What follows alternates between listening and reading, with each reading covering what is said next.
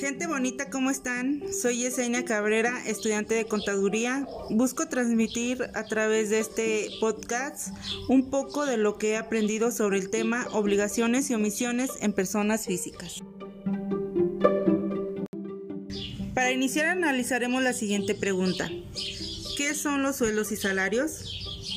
Estos son la remuneración que un profesional o trabajador recibe de parte de un empleador a cambio de su trabajo o sus servicios.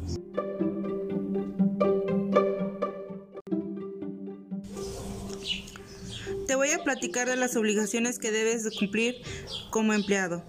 Debes proporcionar a tu empleador los documentos necesarios para que te inscriba en el Registro Federal de Contribuyentes. Al registrarte, eres un contribuyente y participas lícitamente en la actividad económica de nuestro país. Debes presentar tu documento oficial, este puede ser tu CUR o los que requiera tu empleador.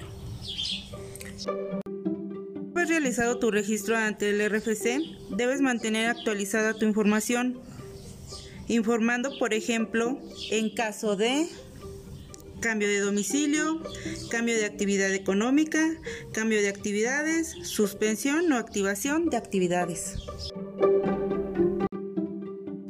Como ya estás registrado ante el RFC, estás obligado a realizar una declaración anual. Te explico. Esta se debe de hacer en el mes de abril anualmente, siempre y cuando cumplas con alguno de los siguientes requisitos. Si ganas más de 400 mil pesos al año. Si trabajas con más de dos empleadores, aunque no sumes los 400 mil pesos al año en los dos empleos. Si dejaste de prestar tus servicios antes del 31 de diciembre.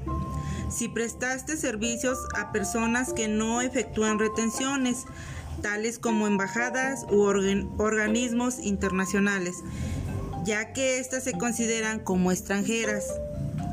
Si obtuviste otros ingresos acumulables como honorarios, arrendamiento o actividades empresariales, además de salarios, si obtuviste ingresos por jubilaciones, pensiones o algún tipo de pago laboral. Así como hay obligaciones, también hay omisiones que no te obligan a declarar. Tu empleador debe de realizar tu CFDI, ¿Qué es un CFDI? Es un documento fiscal que declara los egresos realizados por la empresa en relación de pagos de salarios. Si tu patrón no te realiza esto, no estás obligado a declarar, aún así hayas rebasado los 400 mil pesos. Por último, Debes declarar si obtuviste ingresos por salarios e intereses nominales excediendo los 20 mil pesos. Si tienen alguna duda, no duden en consultar en las fuentes oficiales como por ejemplo disposiciones fiscales aplicables del régimen de asalariados. Me despido, te agradezco haberme acompañado y espero que este episodio te funcione para que puedas participar en el crecimiento de la economía de nuestro país.